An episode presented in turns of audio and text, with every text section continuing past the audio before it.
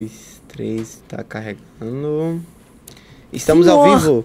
Boa noite, Renan Santos. Senhor Boa operador baiano, gostaria de dizer que a PEMERGE. Boa noite, boa noite, Martim, tudo bom? Boa noite, Renan Santos. Como vai? Tudo bem? Este é mais um MBL News aqui, tô muito feliz de estar com todos vocês.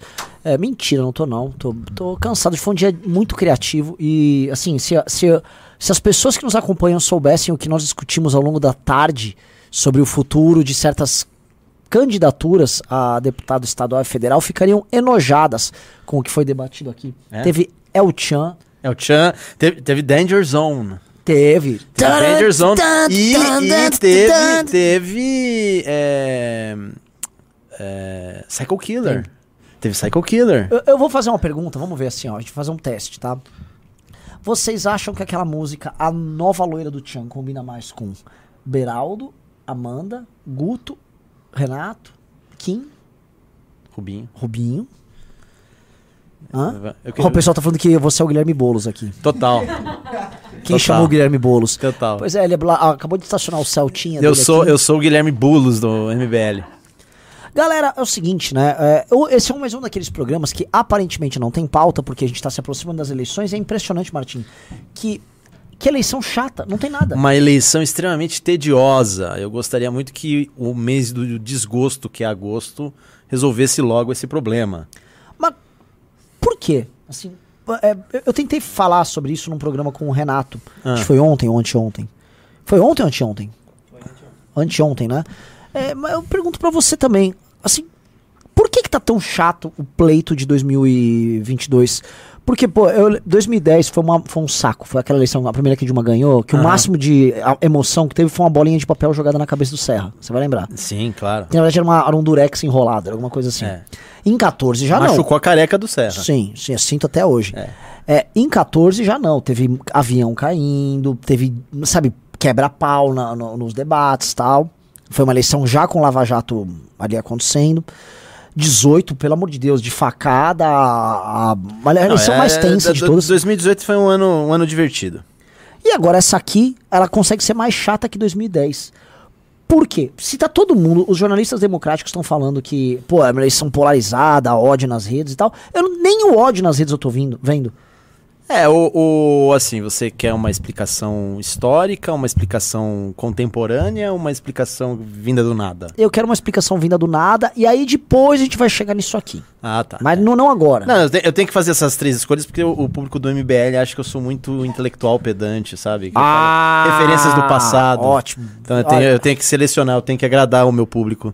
É, cara, eu acho assim, é, as eleições estão muito chatas, na verdade, por dois motivos. Uma delas é justamente essa, vamos dizer assim, esse ruído é, incessante que a mídia está criando na opinião pública e a opinião pública não tá nem aí com o que a mídia comenta, tá? É, por um lado, isso cri- cria um clima de tédio e por outro pode ser que tenha uma surpresa quando finalmente a caixinha preta das urnas, né, as caixinhas pretas das urnas, elas abrirem. E a outra é que o povo eh, brasileiro ele tá vivendo aquilo que o, o grande Václav Havel chamava de o cansaço do cansaço. É muita porrada que o povo brasileiro tá vivendo desde Sim. 2013. E, e o povo já reagiu em 2015. O Ravel é aquele tcheco. O Tcheco, presidente Tcheco. Porque Dramaturg depois virou presidente Tcheco. É, ele, é, é, o povo, o povo levou porrada em 2013. O povo levou porrada em 2000, tem- se rebelou em 2015, 2016. Aí achou-se ali que haveria uma, uma solução em 2018. E aí, de 2018 até agora, é. Claro, tem a tragédia da Covid, mas assim, é a perda constante de poder econômico, de importância geopolítica. E o brasileiro sente isso. Né? E, ao mesmo tempo, é a, a degradação de tudo o que importa como vida humana. Então, o povo está muito cansado, é o cansaço do cansaço. E agora, eu acho que, sinceramente, nessas eleições, é, eu vejo que esse cansaço do cansaço, ou, ou você tem um. Perdão. Ou você tem um, um- uma surpresa, que pode sair ainda na- nas urnas, ou então pode ter é, uma outro tipo de surpresa que eu creio que vai ser no legislativo. Ou seja, o povo não confia mais no executivo e o executivo vai ter uma decisão que já está quase de cartas marcadas praticamente, pelo menos segundo a imprensa, mas eu acho que o povo vai querer mostrar o que realmente pensa sobre o país no legislativo. E isso vai ser muito difícil para quem vai estar no executivo. Então, quando você tem uma eleição desse tipo, em que por um lado você tem o ruído da imprensa incessante, que não se comunica mais com aquilo que se chama opinião pública, e o próprio povo já tomou um tipo de decisão que é, nós aqui, né, que a gente faz parte da elite política intelectual, né? Nós aqui, nós não temos ainda a noção correta do que ela pode, do que o povo pode guardar como surpresa.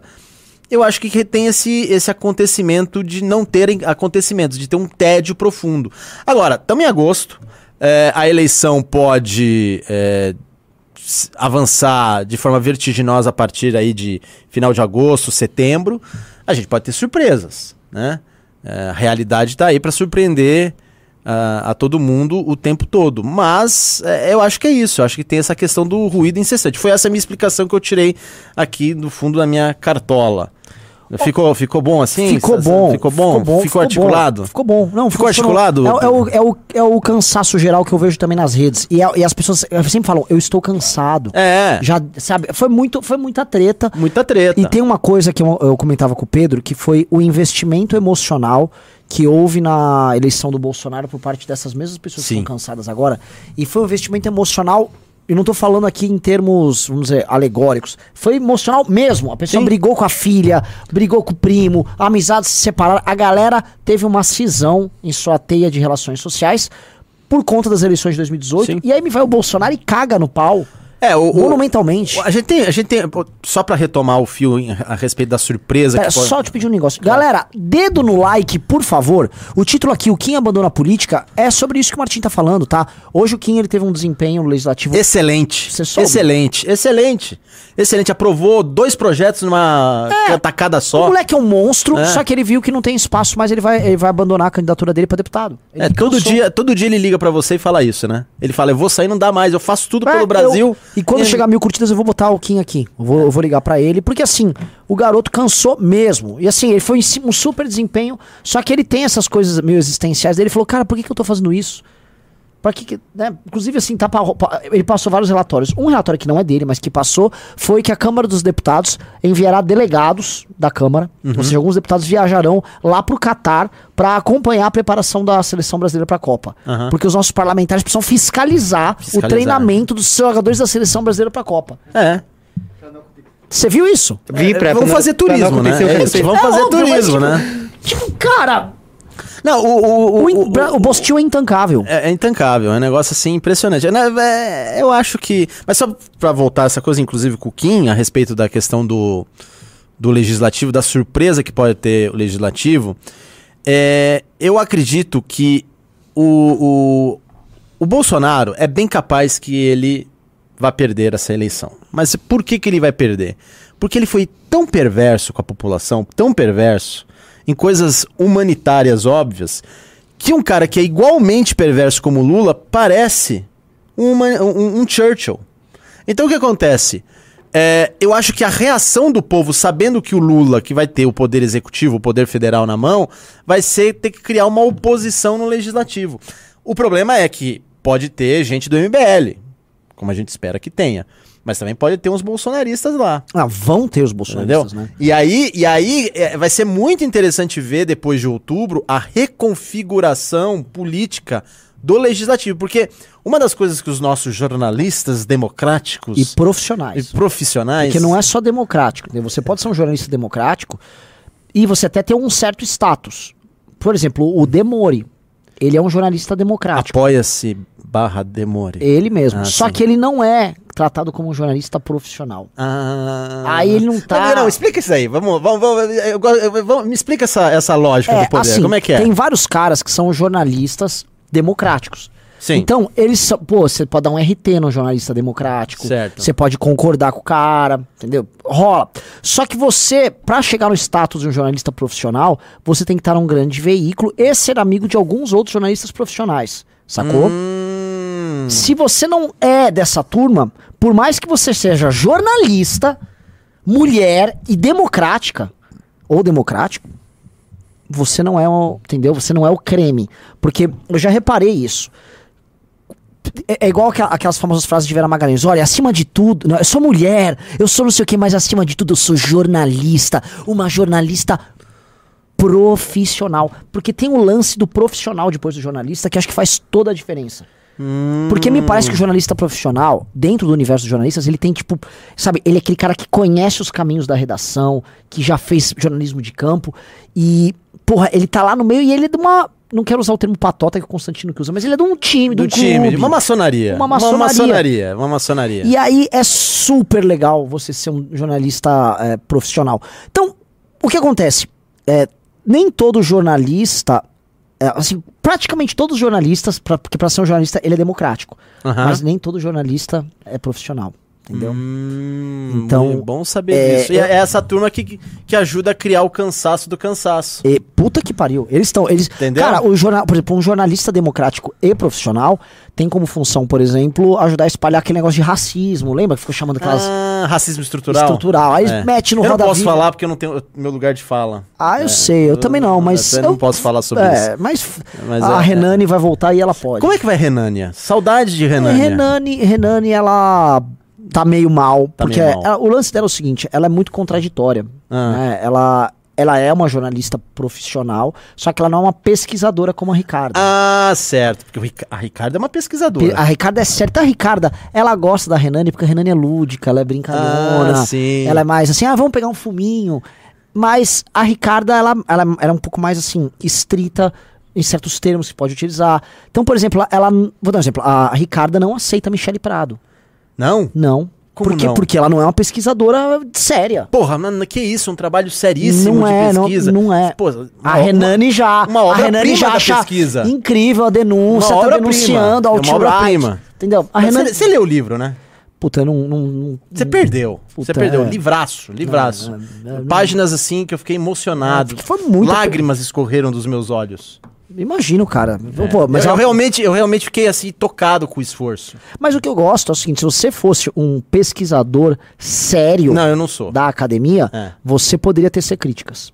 Não, não posso ter. Não há como tecer críticas ali. Porque é, é tão perfeito aquele trabalho. Sim. É não, não, assim, mas, é- mas, é mas, mas se digno- você fosse. um- Porque eu entendi a diferença. O, o, o, o acadêmico sério, nesse caso, ele é. O, a na regra de três, ele é o jornalista profissional. Mas olha só, como é que a Ricarda pode criticar Michele Prado? Ah, porque a Ricarda ela é uma pesquisadora. Mas ah, ele não pode. Cadê o Lattes do Ricardo? Da Ricarda? Da Ricarda? Puta, não, ela tem um currículo lá, ela faz pesquisas em. Sabe, ela estudou sociologia. Foi em Harvard. Não, não, ela é uspiana. Uspiana. Uspiana. Ah, Sorbonne, aquela Uspiana, coisa. Isso, ela tem um- Ah. o que dela é francês. Ela, ela tem, tem aquele É baiano com francês. Isso. Ah. Então a Ricarda, ela é, sabe, aquela coisa uspiana e ela outra coisa, ela gosta de falar muito da revisão dos pares, que é, tá na moda. Peer fica- pressure. Exatamente. Peer review. E ela É. tem papers que ela conseguiu publicar. Eu li um- absolutamente eu- inúteis tem os um papers da paper, Ricarda. Tem um paper da, da Ricarda que se chama De como eu retirei o meu fiofó de, um, de uma cruz celta. É sensacional. É sensacional. Esse, eu, eu li assim, é impecável. assim. É, é- tá, tá ali pau a pau com o livro da Michelle Prado. Prado. É um negócio Só impressionante. que como ela teve o peer review lá, tal, ela, ela ganhou pontos. ela tem, porque é, o É. status do jornalista profissional. Exatamente, exatamente. Então, é. A, já a Renane, ela é mais lúdica, ela é brincalhona. E ela tem. Qual o problema que ela tá, ela tá sumida? Porque ela quer ter um namorado que é um hétero comum. ah, E o cara tá meio de saco. O cara tá igual o eleitor, ele tá de saco cheio das chatices da Renane. E a Renane só queria, mano, Ficar de quatro? ficar de quatro, o cara comer ela e ela fazer umas. Você sabe que esse tá se tornando um grande problema ultimamente, né? A- a- os garotos na- que vivem aí na cultura woke, eles estão tendo problemas de quando eles vão namorar, eles pedem para as namoradas no, no momento do seu ato mais íntimo que, por favor, fique, fique de quatro. E ela, a mulher fala, não. Não, posição Mas é, mas submissa, né? é, o É. problema isso daí, muito problemático isso. É. Muito Enfim, aí a Renane tá assim. Eu conversei com ela, tá numa situação que não é, não é legal, de deprê, voltou a tomar os remedinhos dela. E ela mistura sempre, ah, eu, meu, vou, tô, vou, é um fuminho e um, e um diazepam, sabe? E a coisa vai ficando. E aí ela escreve aqueles artigos da Carta Capital, é isso? Ela não tá mais na carta. Puta, não cara, tá é uma mais na perda carta. Isso, é uma é, perda não fundamental. tá, Como não é que tá. eles deixaram isso? Ela, qual era o nome do blog dela? Era entre. Era tipo assim, entre flores e não sei o que. Era. É, é, como é que era? Entre. tipo, era entre. Entre. ro- É, entre flor. Alguém tenta lembrar o nome, que eu inventei o nome do blog dela. Você inventou? É, ela tinha um blog. Não, você inventou não, é real. É verdade. Desculpa, desculpa. Bom, gente, vamos voltar, vamos falar de coisa séria Vamos aqui, falar de tá? coisa séria. Ó, vocês não mandaram mil likes aqui, vocês estão, mano, vocês estão chatos. É, se não tem mil likes aqui, eu não vou ligar pro Kim o Kim vai esclarecer aqui que ele tá retirando. Porque tem uma coisa, se o Kim retirar a candidatura, sabe quem é candidato? Eu. Uau! É. Isso é uma bomba, hein? Isso é uma bomba. Isso é uma bomba. É uma bomba. É assim, a gente tá decidindo agora. Se, ele, se o Kim ficar de novo nesse fluxo de deprê, vai ter que sair eu. Eu não quero, não pretendo, jurei que não sou candidato, então. é, mas a gente vai fazer, tomar essa decisão junto aqui no News. Tá? E por quê? Porque ontem eu fiz no News, e a galera, na hora de votar quem preferia dos quatro é, mosqueteiros famosos do MBL, eu perdi por 1% pro Kim só. 1%. 1%. 1%. Eu já fui o cara mais odiado aqui, dei baile no Arthur e no, no Rubinho. Então. É, enfim, é, mas, mas, cara, não, não faz isso, senão você vai entrar também na mesma pre- depressão do Kim. Né, mas eu não quero. Eu quero que o Kim confirme que, enfim, ele tá mantendo lá o registro dele. O problema é que ele mais. pode chamar a Dani, né? Puta, cara, não vou cair nessa. Não vou cair nessa. o problema é esse, eu acho chamar a Dani. Mas enfim, eu- voltando agora à vaca fria, é, eu acho isso, essa questão aí do cansaço do cansaço é o que tá motivando esse tédio nas eleições.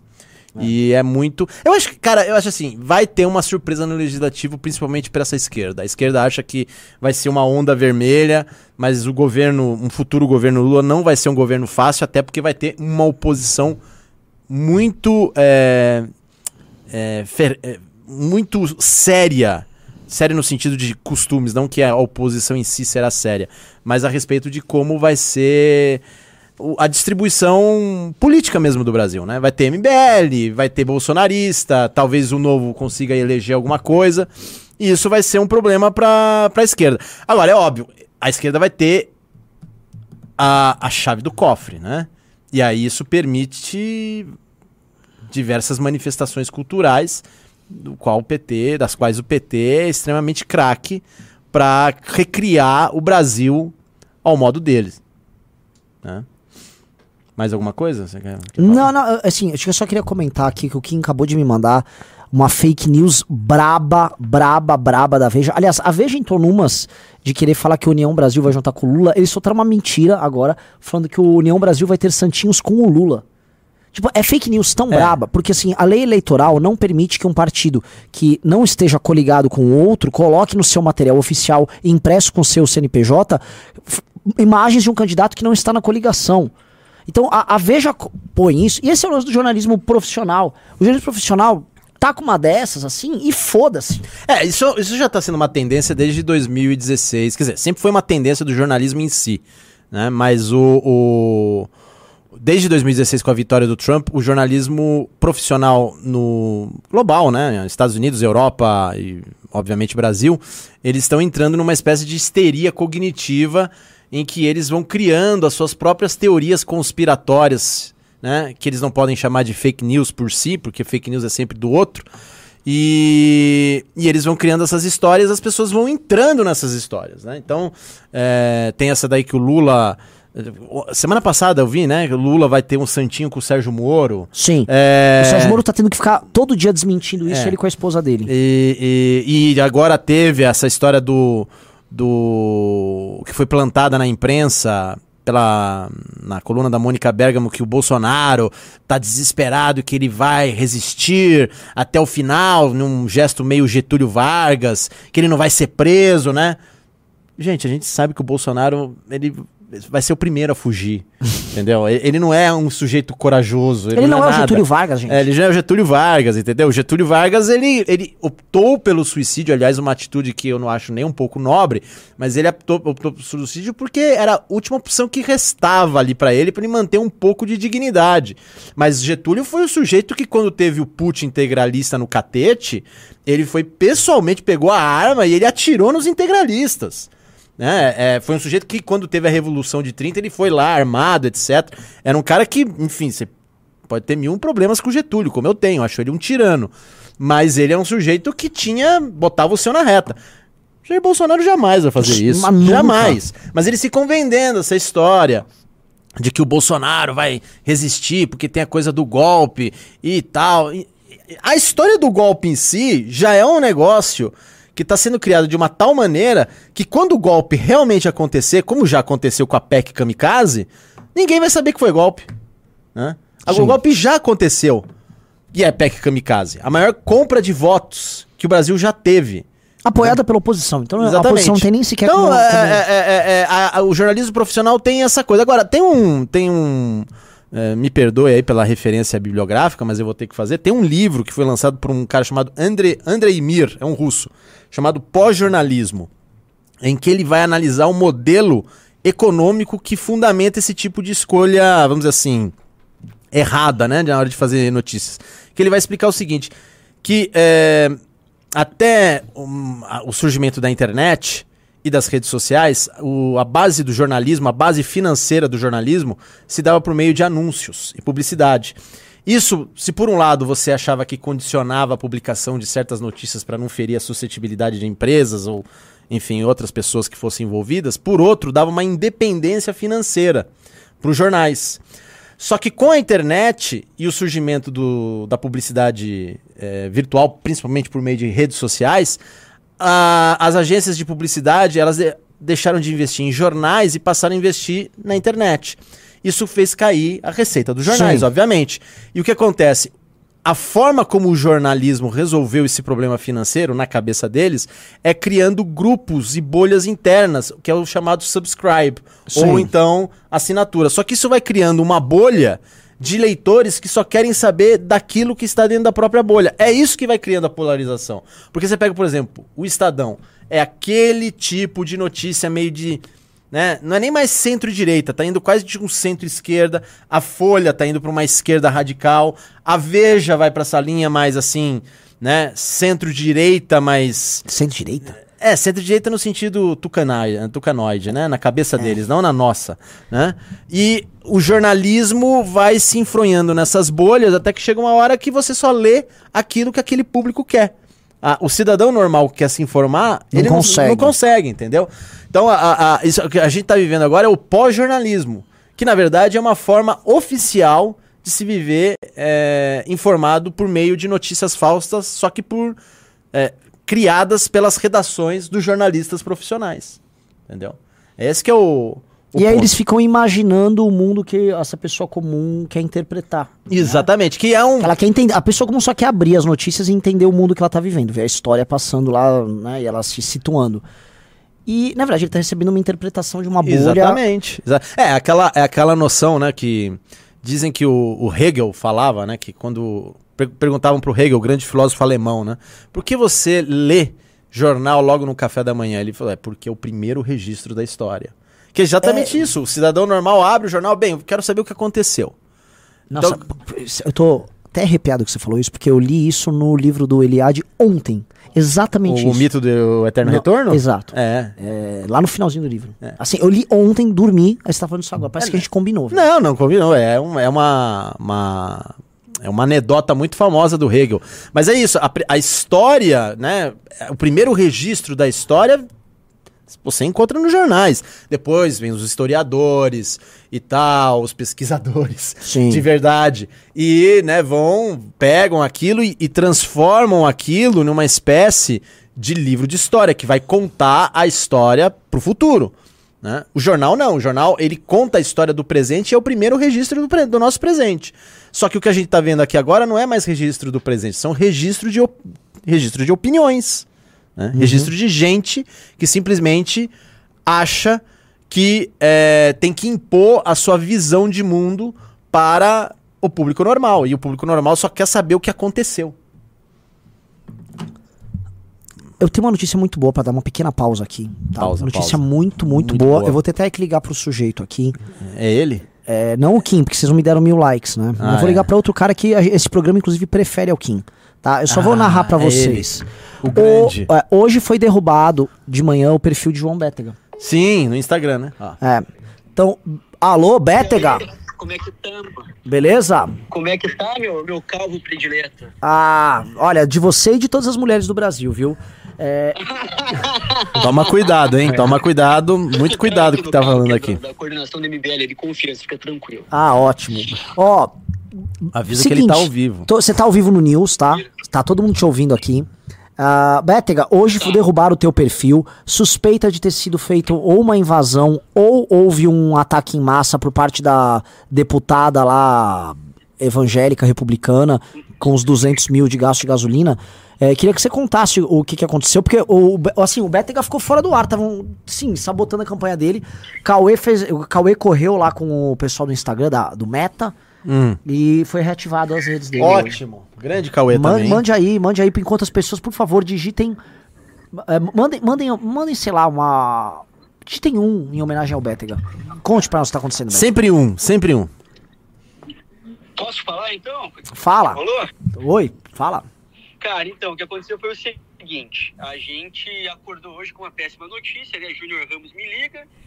Pô, Bétega, teu perfil saiu do ar. Caramba, o que, que aconteceu, né? Daí a gente começou a suspeitar, né, que fosse os ataques da Mara, né, que fosse um ataque hacker ou algo orquestrado, né, pela militância da deputada. Fala mais alto. E nisso a gente ficou o dia inteiro no. A gente ficou o dia inteiro no desespero, né, basicamente. A gente começou a correr atrás do pessoal da Meta, né, empresa do Facebook e do Instagram para solucionar a situação.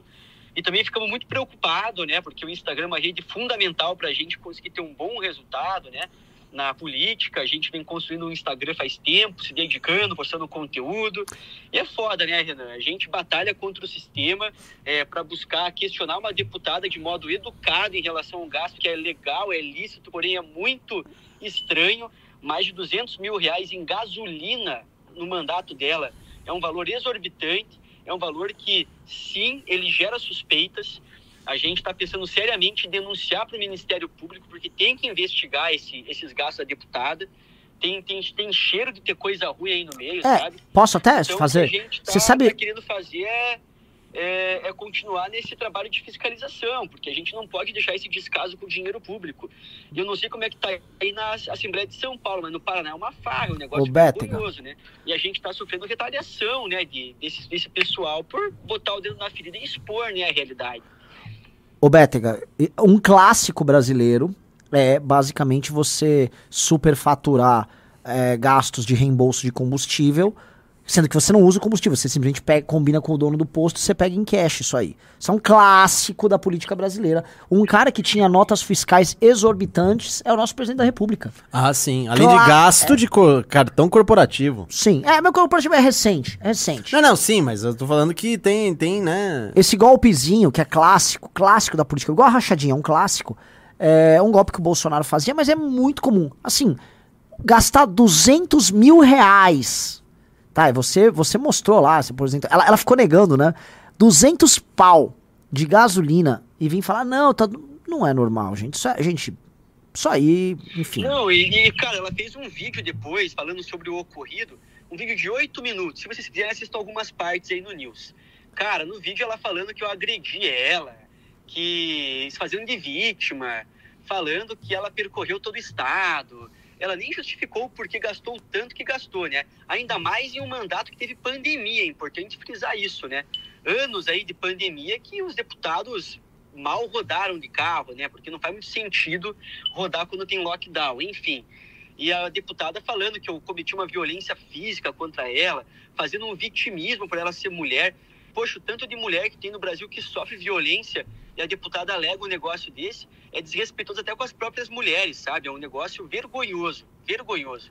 Não Perfeito. vai ficar barato para ela, não. Não, não, não deixe barato.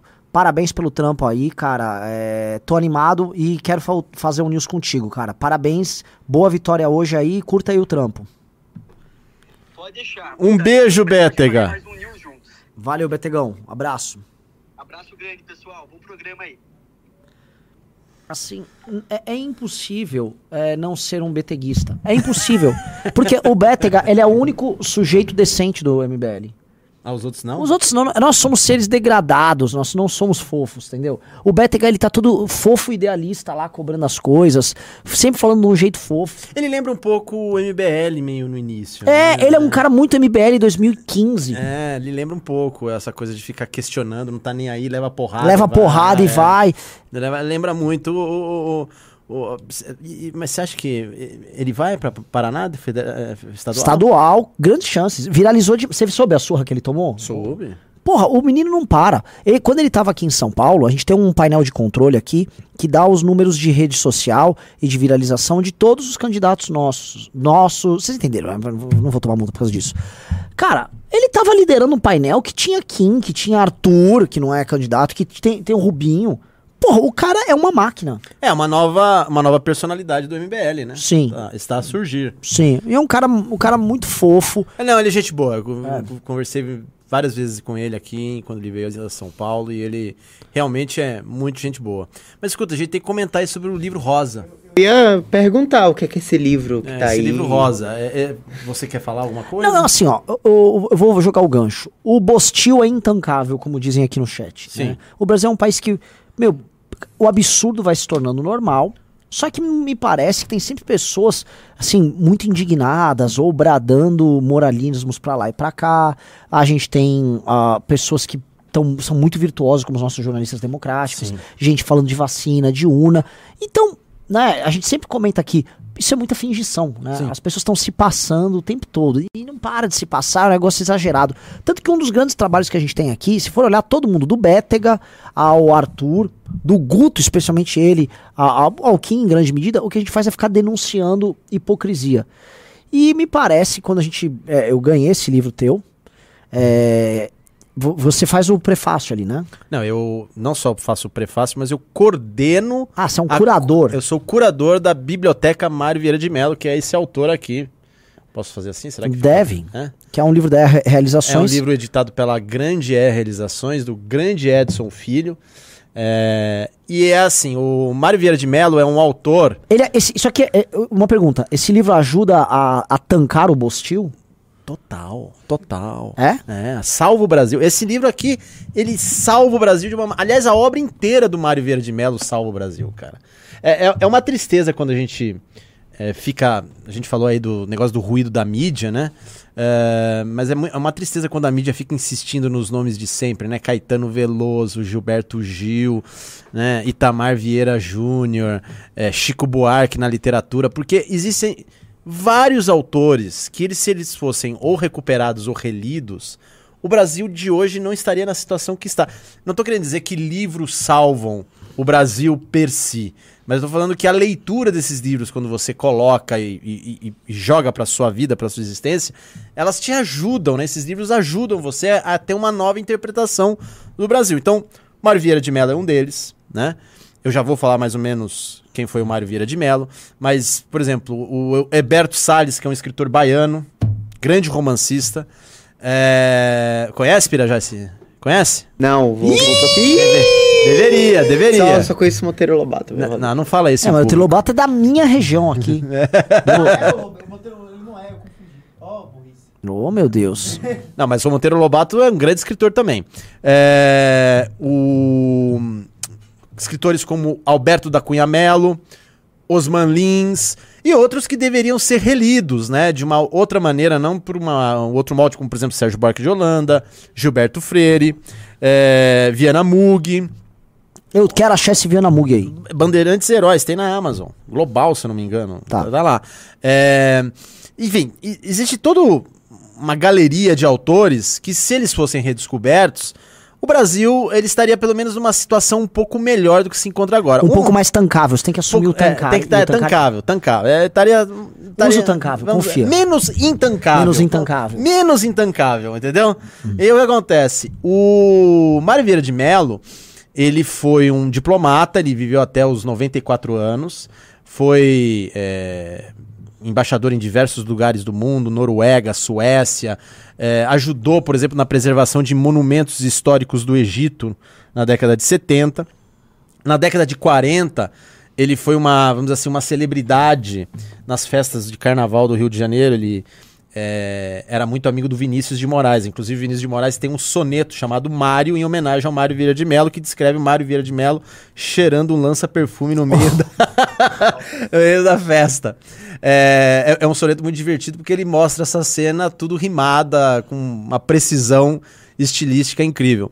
E o Mário Vieira de Mello, em 1963, ele já tinha em torno de uns 40 e poucos anos e já estava bem estabelecido na carreira no Itamaraty, ele publicou esse livro aqui, que é Desenvolvimento e Cultura, o problema do estetismo no Brasil. Esse, esse é o primeiro livro do Mário Vieira de Mello e é também o primeiro livro da coleção da Biblioteca Mário Vieira de Mello, que está sendo agora reiniciada uh, pela E Realizações. Uh, todo, toda a obra do Mário Vieira de Mello ela vai girar ao redor de uma interpretação ética do Brasil em oposição a uma interpretação estética do Brasil. Explica, galera tem que entender o que Não, você eu vou-. O tô- que, é uma interpretação ética e uma estética? Então é o seguinte, pro Mário Vieira de Mello, quando ele fala do problema do esteticismo, o problema do esteticismo é uma atitude que você tem diante da vida de você acreditar que a sua vida, a sua existência, ela não é uma escolha moral, mas sim como se fosse uma espécie de obra de arte que você pode modificar à vontade, dar uma pincelada ali, acolar e é, as suas escolhas morais não têm consequência, não Elas responsabilidade. não são nenhuma. vinculantes, né? É. Você usa elas às vezes como rótulos. Elas são relações meramente superficiais. Perfeito. Entendeu? Então, todas as escolhas. Porque é o seguinte: é, você pode ser do MBL, você pode ser do PT, você pode ser do PDT, mas no fundo, no fundo, você tem uma vida que é sua, de mais ninguém. Mas você compartilha essa vida com outras vidas, com outras existências. E cada uma delas está também ligada a você, assim como você está ligado a elas, tá? Isso é o tecido da realidade. Você não tem como negar isso. E cada escolha que você faz impacta nessas outras vidas. E o que acontece? Quando você faz uma escolha, e geralmente é uma escolha moral entre o bem e o mal objetivo, eles existem, não tem nada de relativo nisso, você tem uma consequência, você precisa lidar com essa consequência. E geralmente essa consequência é dolorida. Então, por exemplo, quando você resolve não pagar uma conta e você quer rolar esta dívida para frente pouco importa. Vai chegar uma hora que essa dívida vai crescer, vai ter juros e você vai precisar pagar essa conta. Ah, você acha que isso é só um problema econômico? Não, também é um problema moral. Porque o que vai acontecer? Você não pagando essa conta, você vai impactar em diversas pessoas que poderiam receber aquele tipo de dinheiro. É, um exemplo que eu vou é, fazer aqui também, que afeta. Quando você pratica alguma espécie de maldade com outra pessoa. Aquilo não só afeta a outra pessoa, mas afeta você. Exemplo claro, o ato de homicídio. Ou então até mesmo o ato de roubar. Então, as pessoas, elas precisam ter escolhas morais na vida. O que acontece no brasileiro, na essência do brasileiro, que é isso que o Mário Vieira de Mello vai desenvolver nesse livro, é que Segundo ele, e eu acho que ele tem razão, o brasileiro não está nem aí para uma escolha moral. Então, se ele deixar de pagar uma dívida, se ele matar alguém, se ele prejudicar alguém, não faz nenhuma diferença. O brasileiro, ele não está nem aí para a consequência moral.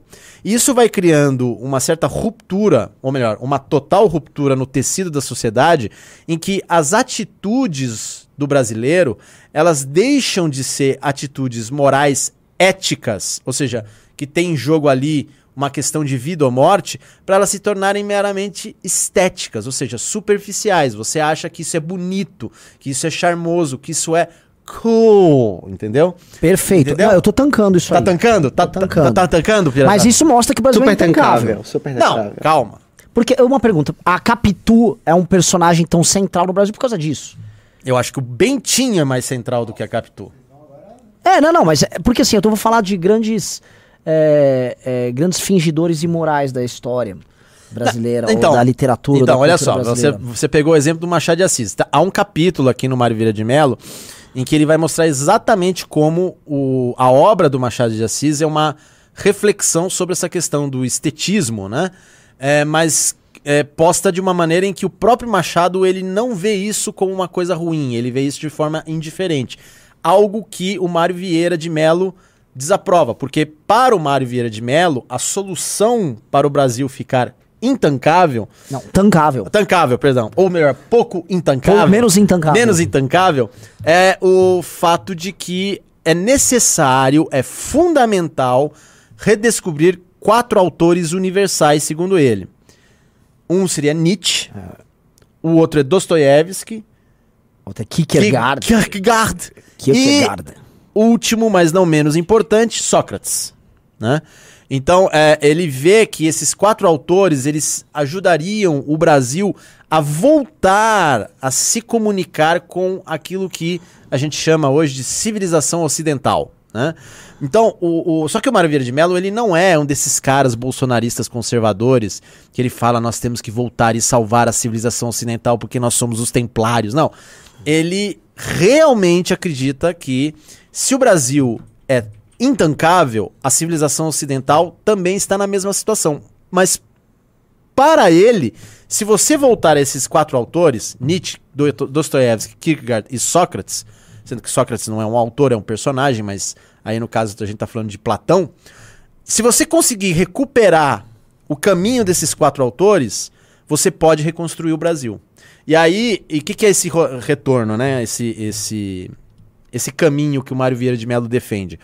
É o caminho da consciência de que você tem uma vida estetista, ou seja, que a sua vida aqui no Brasil é superficial, que você precisa superar isso e você só pode conseguir fazer isso por meio de uma transcendência da virtude, ou seja, você reencontrar a sua virtude interior e por meio da sua virtude interior você transcender todo esse estetismo, toda essa superficialidade, todo esse fingimento, toda essa dissimulação e enfim chegar a uma síntese pessoal sua em que você reencontra a sua virtude e assim você pode ajudar o seu próximo e obviamente reconstruindo a sociedade de uma maneira é, equilibrada, né? Tancável. Tancável, exatamente. Eu acho tancável. muito importante pegar o cara, assim, vocês não têm ideia, o cara que tá fazendo live aqui com a gente, o Martim, é um dos pensadores mais pica do Brasil, tá ligado? E aí eu fico enchendo o saco pra ele enfiar tancável no meio, entendeu?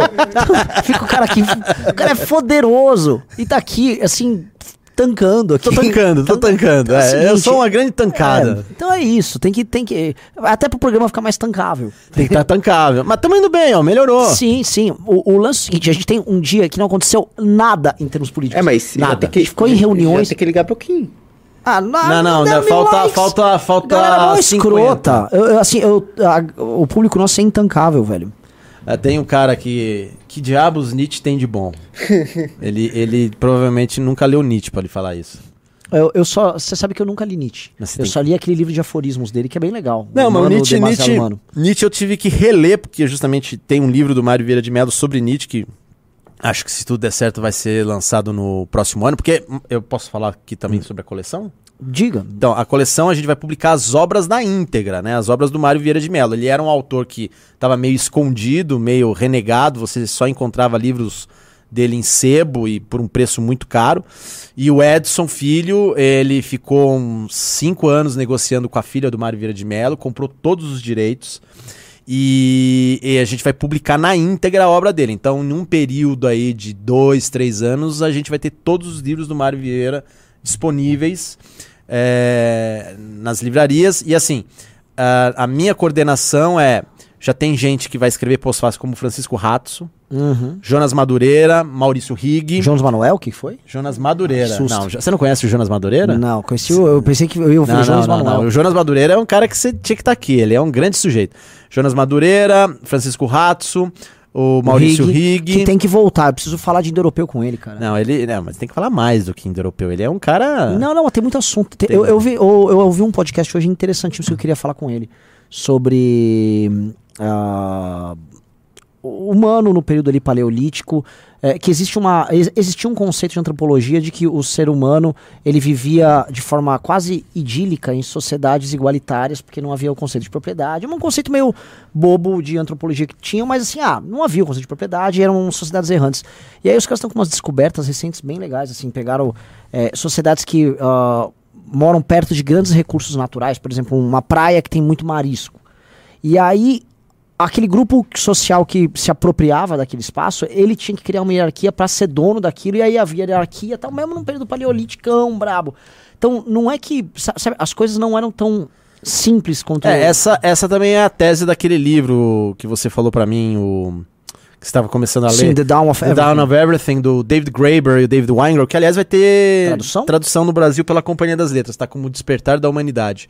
E a tese dele é exatamente isso. Só que, bem, você vai conversar com o Rig, é, há um problema, né? É, é, tem um, um autor francês que você já ouviu falar, o René Girard, não é René Guénon, René Girard, que fala que essa, essa noção idílica é uma ilusão, porque toda hierarquia, em qualquer tipo de sociedade, principalmente as pré-históricas e até agora, toda hierarquia surge de um ritual de violência, de um sacrifício.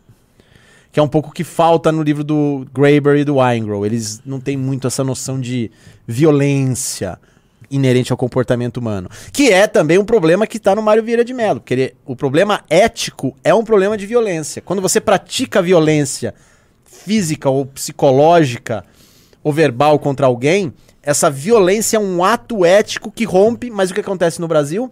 Vira um motivo de exibicionismo moral ou então ideologia política. A violência que tem um peso na vida da pessoa, do ser humano, ela passa a ser o quê? Teatro. Entendeu? É, eu queria entender esse conceito do teatro, porque às vezes eu tenho uma. Eu, eu- eu- já, eu já ouvi falar dessa, dessa tese do Mário Vieira de Mello, nunca li. Agora tem um livro, eu vou, eu vou ler, eu vou ler ainda esse ano. É, mas eu sempre suspeitei, por exemplo, uma coisa que eu já tinha visto no, no Sérgio Buarque, quando ele comenta daquele, dessa coisa do, do cara que é o título, que, que é o, Sim. o anel de advogado. Sim, tem, aliás, tem um trecho aqui sobre isso no Mário Vieira de O Mello. cara não conhece piroca nenhuma, É, o- mas ele quer ter o O diploma. fetiche do bacharel, né? Isso. Isso, é, isso, é, isso é tão clássico. Assim, não existe um, o amor ao conhecimento, não existe aquela devo- devoção do. Sabe que é uma coisa muito comum na cultura japonesa, essa coisa do artesão, Sim. essa coisa do, do amor ao, ao ofício. Existe tipo, não, como é que faz pra. Eu ter, me dar o título aqui, foda-se, jogo que segue, que é uma coisa muito brasileira. Isso é Sim. muito, muito brasileiro. A ponto assim de títulos universitários brasileiros muitas vezes não serem levados a sério. E às vezes profissionais sérios brasileiros não são levados a sério fora do Brasil, porque essa impressão ela é gerada lá fora. E, e eu não sei se tem a ver com isso, sabe? Tipo, essa, esses elementos de fingição, de o status externo contra o nada interno. Sim, sim. É, só que por que, que o brasileiro especificamente é assim? Então, aí tem uma coisa que a gente precisa é, deixar muito claro. O livro se chama Desenvolvimento e Cultura porque quando ele escreveu em 1963, havia toda uma discussão ao redor de uma ideologia política econômica específica que ainda existe entre nós, que é Ó, o Augusto- nacional desenvolvimentismo. Gostaria de falar sobre isso.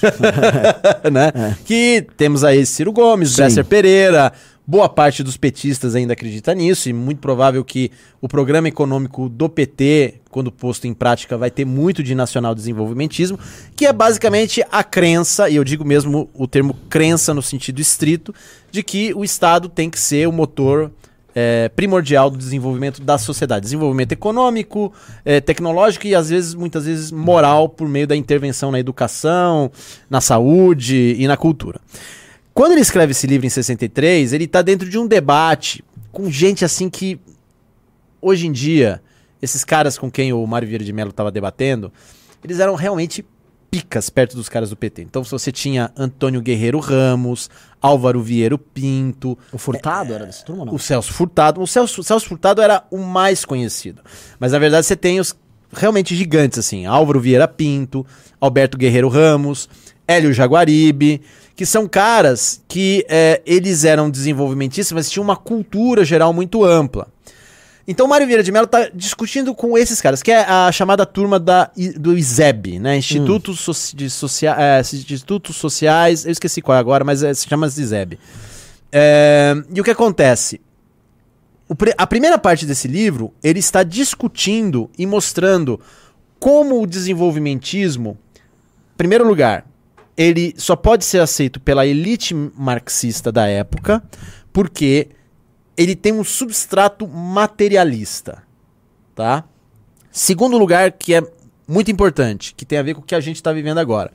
O desenvolvimentismo, ele só teve sucesso naquela época porque como outras tendências filosóficas do Brasil, como o positivismo, é, o romantismo e outros, elas são pensamentos importados que vêm de fora e sabe-se lá como fazem o maior sucesso no Brasil. Quando o Mário Vieira de Mello vai descrever o desenvolvimentismo né, nesse livro, é assustadoramente igual ao que está acontecendo agora com cultura woke, identitarismo e outras coisas. São- ou seja, são ideias de fora que não tem nada a ver com o que acontece no Brasil. Nada a ver. Nada a ver. E tem o terceiro ponto, que é isso que eu tenho a ver com o que a sua pergunta, que é o seguinte: é uma ideologia que vem de uma elite intelectual que quer impor pro resto da população. Perfeito, porque ela tem- quer ter contato com a metrópole. Exatamente. Isso devia ser a tônica da, da administração colonial aqui. É, exatamente. Então o que acontece? Quando o Mário Vieira de Mello está descrevendo essa tensão entre o princípio estético e o princípio ético no tecido brasileiro, ele está, na verdade, falando da elite. Ele não está falando do povo brasileiro em si. Tanto é que ele vai falar que o povo brasileiro em si é trabalhador, tem a questão ética sempre envolvida nas suas escolhas, que é o que a gente vê no dia a dia. Né? O povo brasileiro, aquele que trabalha, que tem um monstro do boleto para pagar, é um sujeito que o tem- tempo todo está fazendo escolhas éticas. Quem faz a escolha estética somos nós, da elite intelectual. Você acha? Sim. Acho que o povo não é... Não, o- É, Eu o- acho que o povo também tem esse... Não, não, você, você pega. Não, uma coisa é a natureza humana, Renan. A natureza humana é mesquinha, é pobre, é fútil. Outra coisa é o comportamento, o caráter do brasileiro. Mas você pega um brasileiro que trabalha, o cara não é cheio de frescura como o pessoal da elite. O cara trabalha, tem preocupações, cuida da família, ama sua família, sabe que suas ações vão ter consequência. Porque o brasileiro, por mais paradoxal que seja. Não, como- não, tem, não, não tem, tem sentido. É que Entendeu? você não tem esses elementos de fingição na sociedade. Não, não tem, não tem. Ah, então isso aqui na verdade tá tratando o seguinte, de um comportamento de uma elite Isso. que é afetadinha do Exatamente. cacete, que tem esse sentimento de inferioridade com relação aos polos geradores de cultura, e aí eles tentam interpretar isso aqui. Tipo, a semana de 22 em grande parte é Sim, isso. tanto é que um dos grandes Entendi. capítulos dele é a respeito da semana de Entendi. 22. Ah, então esse livro aqui é sobre jornalista profissional. Não, não é. Não É só lógico, pelo amor de Deus. Você tá querendo dizer assim, cê- vocês publicaram um livro agora pra, pra definir os jornalistas profissionais. Não, não, não é isso. Que é isso, tadinhos? Não, não, não é isso. Posso falar? É, é ridículo quando Até tava porque- Aquele, a- eu tenho que falar. Aquele Roda Viva lá, com a Vera Magalhães, todo- eles tudo interessante. Assim, ai, conta pra mim, Silvio Almeida, que me fala esse racismo estrutural aí. Ai, que bacana. Será que eu sou racista? Não, mas assim, assim no os cu. jornalistas profissionais são, vamos dizer assim, cópia da cópia de uma elite intelectual que é, ela é muito bem treinada na literatura, mas ela não consegue falar com o mundo real. Então, os jornalistas profissionais, eles já estão num ponto em que eles vivem numa realidade paralela. Entendi, entendi. Entendeu? Ele tá completamente intancável. Total. Não tem. Não, não, até que. A tancabilidade deles é nenhuma. Isso é um fato que os jornalistas vão ter que admitir mais cedo ou mais tarde, de que o modelo de vida deles, nem o modelo de negócio, isso vai acabar em breve. Sim. né? Isso vai acabar em breve. Não vai durar pra sempre. E eu acho, a gente já comentou sobre isso, tô ficando repetitivo até, mas o que vai acontecer com o jornalismo profissional é que ele vai ser extinto pela turma woke que vai vir com a, vinda- com a vitória do PT e eles vão ter que voltar pra nós, as pulgas em cima dos Entendi. Ah, elefantes. entendi. O jornalismo profissional foi uma, so, uma, no- uma- um sonho, Sonho de uma noite de verão. Foi uma- foi- Durou um pouquinho. Durou ali. um pouco Foi e- do Temer ao Bolsonaro. depois- Exatamente. Você acha que eles vão perder o status de democráticos ou de profissionais? Não, primeiro? eles vão perder o status de tudo. Ou de jornalista. É, de tudo, de seres humanos, é isso. Eles vão ser tratados como formigas. Nossa Entendeu? senhora. É isso. Nossa é isso que vai acontecer. Mas assim, voltando aqui no Mário Vieira de Mello, o que ele, é, é, ele tá dentro dessa discussão de 1963 e aí ele vai mostrando a deficiência do pensamento desenvolvimentista, principalmente no âmbito filosófico, falando que é uma fundamentação materialista da natureza humana. E aí, para resgatar isso no Brasil, o que vai acontecer? Ele vai falar para que nós, nós temos que voltar para Nietzsche, Dostoiévski, Sócrates, Kierkegaard, que são os grandes sujeitos que eles viveram na carne esse processo De intancabilidade do universo. do universo, que seria, dele. eh, atenção, atenção. Mas é isso. No É isso. fundo, assim, o, o- eles, o- o Sócrates estava vendo que a Grécia ali, a Atena dele estava completamente E intancável. Nietzsche é a mesma coisa, Não é? Dostoiévski Não é? é a mesma coisa, Todo Dostoiévski tudo intancável Tudo lá. intancável. E aí eles falaram, olha, é, só que eles conseguiram encontrar essa solução. Só que a solução foi por meio da Uma liberdade interior. pausa. É que assim, a gente tá num programa. Galera, vocês estão acompanhando, vocês falam, meu, vocês estão viajando, que a gente vai continuar viajando aqui, foda-se. O ponto é o seguinte: é, o- no crime e castigo, mas que no- nos irmãos Karamazov lá, é. Essa coisa do, da elite fingidora tem lá também. Sim, sim. O, o Raskolnikov é um cara que tá influência, é um espertinho. Sim, não, é que... É um, quase um Felipe Neto, o Raskolnikov. não é? Bem, Não tem, mas não A tem. questão é como o Felipe Neto vai ficar ofendido com essa leitura sobre ele. Ah, ele cometeu um feminicídio. Um, um minuto, cavalheiros, porque senão a produção vai, vai reclamar. É dia. Vamos ver aqui rapidinho. Ah, o, o evento. Dia o evento. 5, nossa galera vai estar em Limeira, dia 5 de agosto, sexta-feira, 19 horas. O sextou vai ser, ó. Amanhã, amanhã, amanhã. Sextou vai ser maravilhoso em Limeira com nossa galera lá. Vai ter o Homem de Ferro, vai ter o Demolidor. Vai É. ter. Vai ter, enfim. Não, amanhã é o seguinte, vocês têm que ir pra... que- Quem é de Limeira e região? Porque Limeira perde de Americana. O, o, o nosso operador baiano já começou a rodar o interior do estado de São Paulo? Ah, Não é incrível? bom. É maravilhoso. Não é- é... muito bom. É muito Pare- bom. parece Muito o bom. Bostil?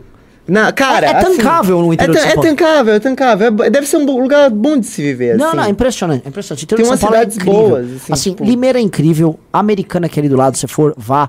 Tem, olha, ali perto ali, tem, um, tem duas cidades que são... Tem Santa Bárbara do Oeste, que teve colonização norte-americana, teve... Tem uma cidade que teve... Colo, colo- é que vamos falar de tudo de blonde, mas teve uma colonização da Letônia.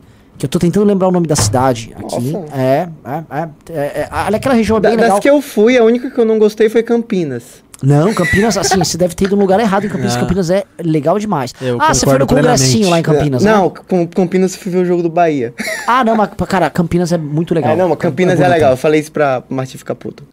Não, é... Não, pra- Então, vai, Limeira, Limeira, vai estar o é. Kim, vai eu estar... só gosto da minha família, eu odeio o resto da cidade. Não, eu acho que eu posso falar. Gente, tem um, eles estão indo encontrar pessoas lá e você pode ir lá contar. Eu não tô recomendando voto em ninguém. Não, não, você tem que falar. Você tem que, É, falar, não, você tem que falar do Kim, evento. Vai ter Beraldo, vai ter Arthur, vai ter Rubinho. Eles estão indo lá falar sobre como eles querem tornar o, o- O Brasil menos, menos intancável. É isso, é isso, tem que ir lá. Vocês estão aí na região, tem que ir lá. E vão lá, assim, às vezes você tá ouvindo isso sozinho na tua casa, fala, pô, mas eu vou sozinho nesses lugares. Vá, porque a primeira coisa que a gente faz é, você vai fazer amigos, você vai fazer brother. Sempre tem, você solitário, vai ter uma gatinha lá, vai conhecer. É legal, assim, tem vários casais MBLers aí pelo estado. Então vá, não seja trouxa. MBL. Nova Odessa, o Bruno acertou, Nova Odessa. M MBL ajudando na Odessa tem- procriação do Brasil e do Ocidente. Tô- Mas, mas só, só pra complementar, a gente muda de assunto. Não, não, esse assunto é legal. Eu quero, eu quero, eu quero ficar falando de intancabilidade. Intancabilidade. O mas na verdade, o que o Mário Vieira de Mello também fala no livro, ele não fica só no problema específico do problema ético e do problema estético no Brasil. Ele vai mostrar que o que acontece no Brasil também é uma intanca- intancabilidade que cruza toda a história do Ocidente. Que é essa, essa tensão que existe entre o princípio ético e o princípio estético. Ah, é isso. Isso não é uma característica específica do Brasil. Não, não. O Brasil tem um tempero a mais. Ah, entendi. Entendeu? O Brasil, ele é especialmente intancável. Ele é especialmente intancável, Mas mas, o o Ocidente- Ocidente já está intancável. Mas desde quando? Ele coloca mais precisamente na época do Renascimento em diante. Ah, você já me comentou essa história. O Renascimento você aí é uma, uma época bem complicada, né? Não, eu, eu adoro o Renascimento. Mas pera, mas e o, e o Sócrates estava tancando, então? A... Não, é, é- é- é- o Sócrates ele vivia já numa Atenas intancável. Ah, então tá. Então assim, Entendeu? Ante- Atenas estava bem intancável naquela Tava época. muito bem, tava muito bem intancável. Já tava no final da intancabilidade. Ah, da, da, da tancabilidade ou da da intancabilidade? intancabilidade. Ah, é, porque ele ficaria tancável depois. Não, daí acabou. A Atenas que Ah, não, lo- eu entendi. Tava tão intancável que É, assim. Exatamente, entendeu? Então, Só- Sócrates é o último suspiro da tancabilidade dentro da intancabilidade de, Total que eles estavam vivendo. Exatamente. É. Entendeu? Quer dizer, não é, é o penúltimo, porque o último é Platão e Aristóteles, entendeu? Mas é, já é o, é o a raspa de tacho Sim. da intancabilidade. É que ficou tão intancável que eles foram lá e tornaram, tipo, todo o Oriente Médio intancável com eles, né? exatamente, exatamente. Então, E veio um período. ah, O helenismo é- é- foi uma intancabilidade total. Só, só, era um só, caos. só intancabilidade. É. Aí, aí tem, tem outra intancabilidade, que é o romanos, né? Império Romano. Aí outra intancabilidade, que é o surgimento do cristianismo, é de intancabilidade e intancabilidade.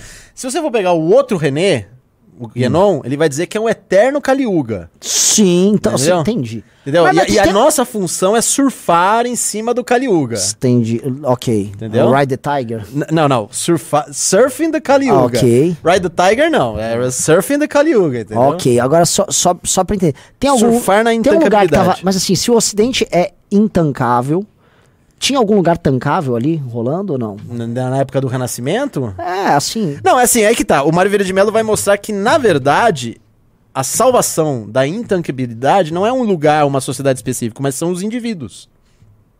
Por meio da liberdade individual e da liberdade interior. Então, esses indivíduos como Sócrates, Kierkegaard, Nietzsche, Dostoiévski e outros, eles, na verdade, formam uma espécie de república invisível que você, na verdade, vai tornando menos intancável o Ocidente. Uma pausa. Agora muda o título até pra galera colocar, porque assim, tá bem legal isso aqui. Isso aqui, quando for pro Spotify, vai ficar super legal, que é como tancar o Bostil.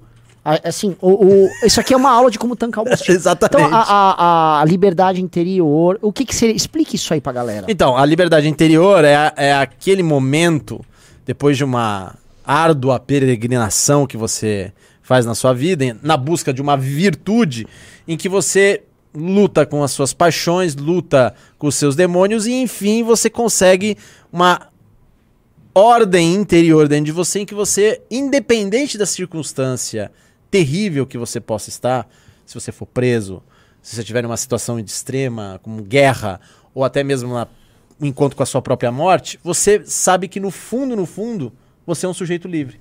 Que você não tem que prestar contas a ninguém, a nenhum poder exterior. Que o único poder vem de você com o contato com o transcendente. É esse que é a liberdade interior. Maravilhoso. É a forma de você Sim, tancar. tancar, não intancar. Perfeito. Salvar o intancável, entendeu? E aí, nó- nós brasileiros somos mais intancáveis, porque nós temos, eh, Temos esse dendê, temos um D&D bem intancável. é, em homenagem ao baiano. E Obrigado. aí eu queria é, olhar o seguinte, é, de acordo com essa interpretação e esse, essa- esse enfrentamento entre ética e estética, como estamos hoje neste período eleitoral? Porque o brasileiro comum, a pessoa que está nos assistindo, ele considera o Brasil intancável. E é muito legal a gente estar falando desse livro e falando de tancar e intancar, porque eu acho esse lance de o Brasil, é, o Bostil é intancável, que o pessoal fala, acho fabuloso. O termo intancável, que é tipo Intancável. como se fosse inaguentável. É, in- é- Insuportável. É um insuportável, mas é um insuportável. Que você tem que aturar. Isso. É. Entendeu? É o cansaço do cansaço. Exato. Então, assim, o, quem inventou isso e foi algum gamer, tem uma sofisticação Sim, esse lance sim, tancar. preciso, É, precisa. É, é muito bom, porque ele não é tudo. Tipo, assim, ele não é um insuportável, tipo, ele não aguenta. É, é, é um não aguentar moral. Aham, Entendeu? Isso, exatamente. Não é o- sobre o, por exemplo, ah, eu não aguento o clima do Brasil. Não, eu não aguento a comida do Brasil. Não, é assim, você não aguenta uma certa degradação moral que te faz desistir. Exatamente. Então, porra, o tancável e intancável é do caralho, é um puta de uma palavra. Sim. E, o Brasil- aí, e aí vocês temos, temos aqui um manual da tancabilidade. Entendi. Isso aqui é um manual da Da tancabilidade. tancabilidade, entendeu? É como salvar o intancável e ride the intancable. Ok. Entendeu? Ok. É ok. isso, entendeu? É, eu, eu acho porque assim, eu acho que no fundo toda a luta nossa é sobre tornar o Brasil um pouco mais tancável. Não, a nossa luta é deixar de ser menos brasileiro possível. O brasileiro, ele luta para ser o menos brasileiro possível. ok. É. Esse é um mote, eu quero fazer uma camiseta com isso um dia. Não, pera, mas ser menos brasileiro é se tornar mais tancável ou menos tancável? Menos intancável e mais tancável. Gente, isso aqui vai ficar uma coisa engraçada. Mas essa elite que nos torna intancável, ela não tá justamente tentando se tornar menos brasileira? Não, porque na verdade ela está se tornando cada vez mais brasileira no sentido de que ela não se comunica com a sociedade. Aí eu posso fazer meu jabá? Bora. Então, é, o meu livro, Poeira da Glória, que o Renan leu, é exatamente sobre isso. É como vou mostrando no decorrer da história brasileira como a- o povo brasileiro, a sociedade civil, vai se separando cada vez mais da sua elite e você tem uma espécie de círculo de sábios que eles acham que de cima para baixo eles vão comandar o país e criar uma identidade nacional artificial. E aí você tem os exemplos históricos, como por exemplo, USP, Sérgio Buarque de Holanda, é, o modernismo de 22, a Companhia das Letras, os jornalistas profissionais, são todos exemplos Perfeito. dessa coisa de de cima para baixo e que na verdade eles não dialogam com a sociedade. E aí É a catedral isso aí? é a catedral. é a catedral, entendeu? Então Eu tô, eu tô ficando tancável nessas Você tá coisas. tancável? Eu, tô- eu tô- eu já tô vendo, tô, tô juntando os é a pontos aí. catedral. E aí o que acontece? Toda a a história que a gente está vivendo e que o MBL especificamente viveu desde a sua fundação é a tentativa dramática de tentar reconectar esses dois estratos. E agora na eleição de 2022 é nítido que o que está acontecendo é que a imprensa fala uma coisa e a sociedade civil não está nem aí com outra. Ou o povo, né? Porque querem dizer que sociedade civil é um manifesto a favor da democracia, etc e tal. Mas o exemplo mais é, gritante foi o que aconteceu na pandemia. Durante três meses falaram que tinham que ficar em casa, as pessoas até ficaram em casa, mas depois não aguentaram mais. Sim. Porque tinham que trabalhar. Claro, eu sou o primeiro a favor de distanciamento social numa época de pandemia e eu sempre fui a favor de vacina, mas chegou, chega, chega uma hora que as pessoas falam: eu não posso ficar é, vivendo a minha vida sob os ditames de jornalista que não sabe como é que é o dia a dia. Sim. É, você, você era obrigado a ficar em casa a- assistindo o noticiário. O noticiário era como se fosse, um, vamos dizer, esses evangelistas, é, tipo os Valdomiros que ficam na TV Sim. pregando, eles ficavam pregando o culto à vacina, o culto à ciência e atacando o demônio, o inimigo disso. É. E, e- mas era isso, é, é isso. é- o- A gente, a gente aqui é a favor da vacina, a gente foi aqui. a- o, o MBL e eu. Tem, não sei se isso está arquivado, tem um, um especial que a gente fez, um, um congresso virtual, acho que foi o primeiro Porra, congresso foi- virtual. foi legal pra A gente caralho. defendeu o distanciamento social, a gente defendeu vacina, nós somos contra o Bolsonaro. Só que é, é um problema, até escrevi hoje no Twitter, não sei se você viu, que assim, a imprensa, a intelectualidade transformou vacina, distanciamento social, máscara, que são coisas sérias, porque envolvem assuntos sérios como a nossa saúde. Elas não transformaram isso numa coisa realmente importante, mas sim num fetiche. É, é, é igual a urna, a urna virou É, outro. e a urna é a mesma coisa. E Só que essas coisas, a urna, o sistema eleitoral, o que, né, elas, o que deveriam ser um escudo para nos defender, elas se tornaram. Mas é isso aqui, não é? Exatamente, se tornou ridícula. fingição ridícula, uma É fingição. simulação. Eu tô de máscara, eu tô de máscara, É. eu gosto de urna. Exatamente. É, é igual uma infectologista que fez um vídeo outro dia.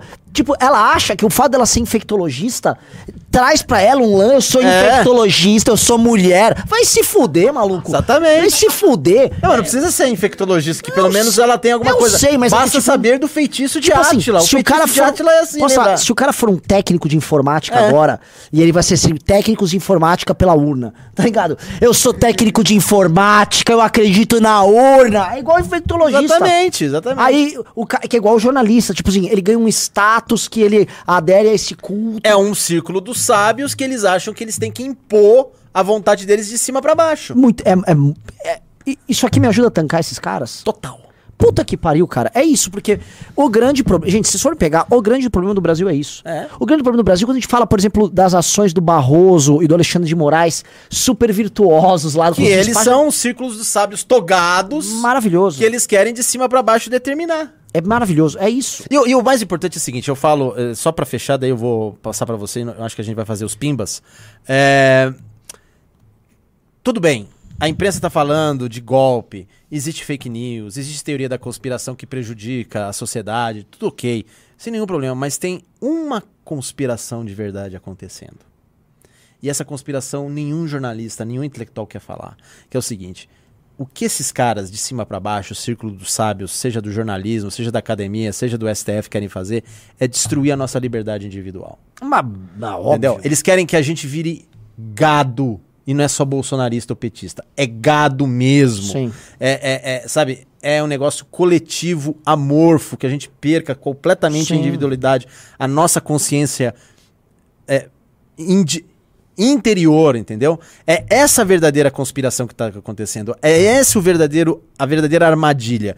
E esse livro aqui é um manual pra você escapar de todas essas armadilhas. Maravilhoso, maravilhoso. Já tô mais tancado. Vamos ler Pimba? Bora. Vamos, vamos sim. É, então vamos lá, vamos começar pelo, pelos pimbas, pimbas mesmo. O Orlando mandou 10 reais. Martim, você pretende futuramente resgatar a obra do Olavo de Carvalho das suas mãos, da- das mãos dos olavistas fazendo uma curadoria? Não. Não. Tá.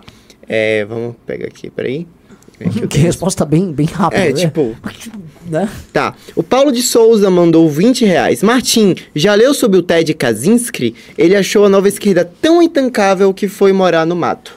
É, Ted Kaczynski também conhecido como Una Bomber, né? Esse ele não fala, porque é um terrorista filho da puta e eu não estudo terrorista filho da Tá puta. porra. Não, mas vamos falar uma coisa. Tá rolando em círculos da, dessa direita de internet um, uma, um redescobrimento do Ina Bomber, achando ele legal pra Ah, caralho. um terrorista filho da É, puta. assim, eu não entendo a cabeça das pessoas. Assim, Daqui a pouco vocês vão começar o quê? a falar que a Al-Qaeda é bacana? Que isso, ah, pelo amor de Deus. a, a Al-Qaeda está enfrentando o mundo moderno. Mundo né? moderno, ah, É. que isso? Terrorista é filho da puta, não tem essa. Tem, tem um pouco de decência na hora de ler a- a- autores, né?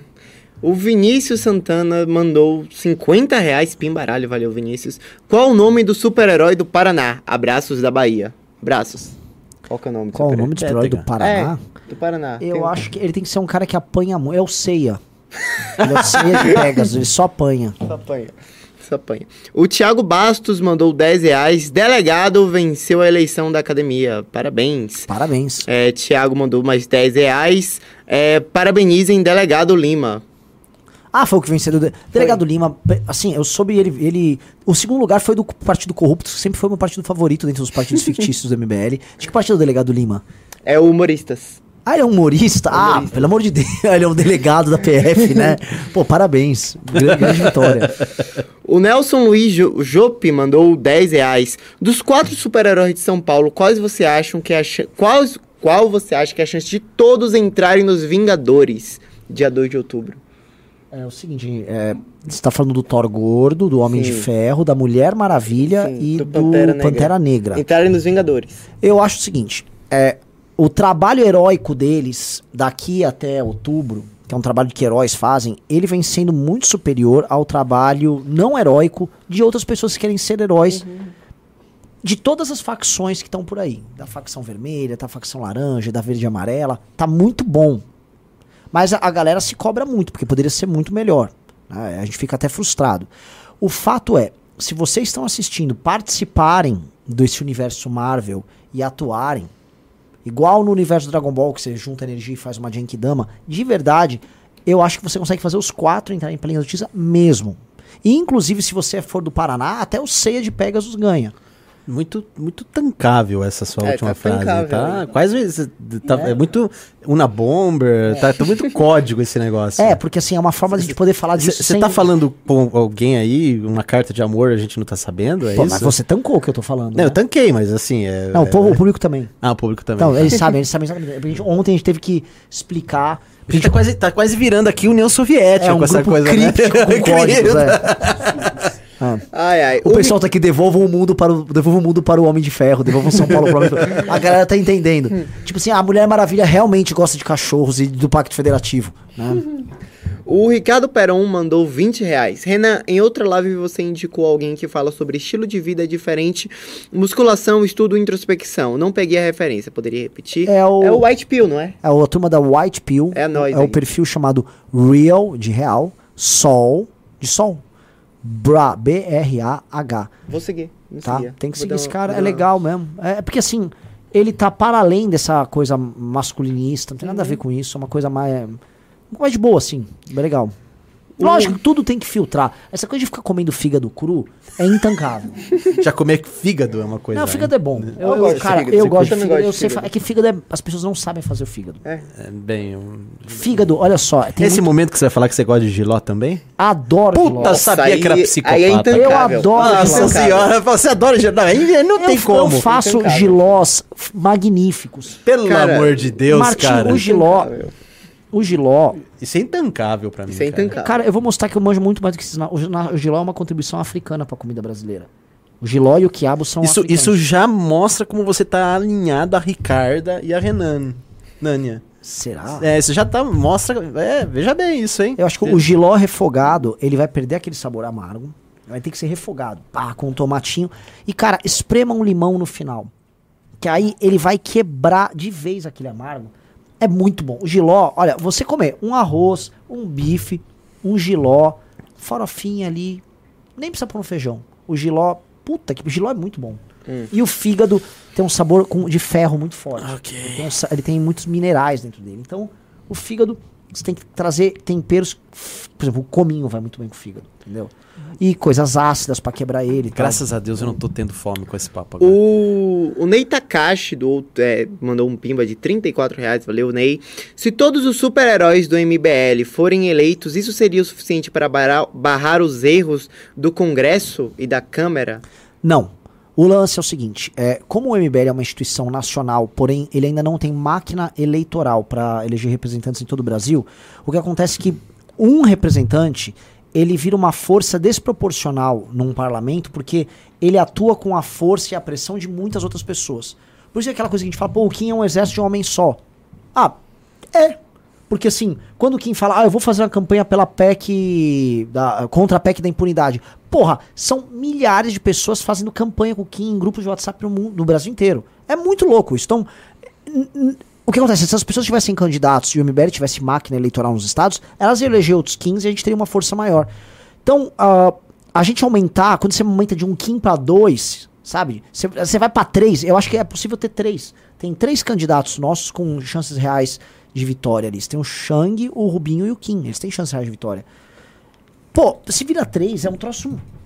É, é muito diferente. Porque assim, você imagina ter um numa CCJ, bre- brecando coisa na CCJ, outro numa comissão que trata de finanças, de economia e tal, e outro numa de educação. Cara, os três conseguem brecar grandes absurdos do governo que tá vindo aí. Tornar Ou- São Paulo mais tancável. Não São Paulo, eu tô falando agora em âmbito Brasil. federal. Ah, isso o é, isso Brasil. é- gera uma tancabilidade. maior. Tancabilidade. Não, o. Kim é um fenômeno tancável É, absurdo. o que é um fenômeno? Assim, ó, cara, ele tá dando resultado agora com o Arthur Lira. Com Que é Arthur Lira, intancável. que é intancável, mas É assim, intancável. o- o- ele tá tornando o Arthur Lira um pouco mais tancável. Vai pra plenário lá, eu acho que foi pra plenário o projeto dele dos games. O Hum, que, ele eu tenho um relatório agora que ele tá passando dos parte games. penal. O cara é uma máquina, vai tomar banho. Aí eu lembro que tinha gente aqui no chat uns tempo atrás, não, mas a Tabata é boa. Tá a Tabata lá com a Janja Tabata, e com Tabata o Lula. votou a favor da saidinha dos presos. Sa- Tabata é a favor de saidinha de preso e Tabata é, votou a favor da PEC Kamikaze, tá? Aí fica a gente, ai, a Tabata é uma liberal. Na liberal. Lembra quando a Tabata entrou que tinha esse bando de mangina que fica. Tem. Sabe, ai meu, não pode uma mulher que já fica, né? Aí os caras, "Ah, Tabata no Partido Novo. Tá, é duplamente errado, que o novo é uma bosta e a Tabata é isso aí que você tá vendo, né? Imagina os caras tudo, ai, imagina ela no novo. Ai, Vai ai, então descobrir lá. que. é, A batata liberal. Vamos Batata de liberal. pimbas no YouTube agora. O Ian mandou dois reais, valeu Ian. Luiz mandou 10 reais. Noite, lindão. Salve pro Luiz Armâncio, Renan. Aguarde mensagem minha sobre parlamento juvenil. Obrigado a todos que votaram. Gabriela Toral. Ficamos em sexto lugar. Diga Luiz, Luiz Amâncio, MBL e Tigres da Justiça. Grande tigre justiceiro. É. Matheus Gontijo doou 10 reais. Martim, por que você não curte o Instituto Mises Brasil? Quais seriam suas objeções contra eles? é, a pergunta é por que, que eu não gosto do Instituto Mises? É. Porque libertário não é gente. Muito simples. Ah, ah, ah, é- é- é- libertário não é gente. Nunca leram Friedrich von Hayek direito. Nunca leram Ludwig von Mises direito. Eu posso falar isso porque eu já dei aula três anos no- lá na faculdade do Mises. E, bem, não tem, né? Não é gente.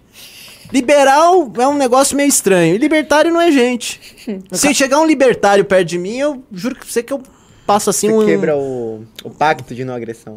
É. Não, é que assim, essa- essas coisas, tipo, pacto de não agressão. é- é- o- o- o- eu me lembro que o Martinho uma vez me mostrou o- um- uma página que depois eu fiquei mostrando. todo- toda vez que vinha um libertário me encher o saco, eu mandava a página.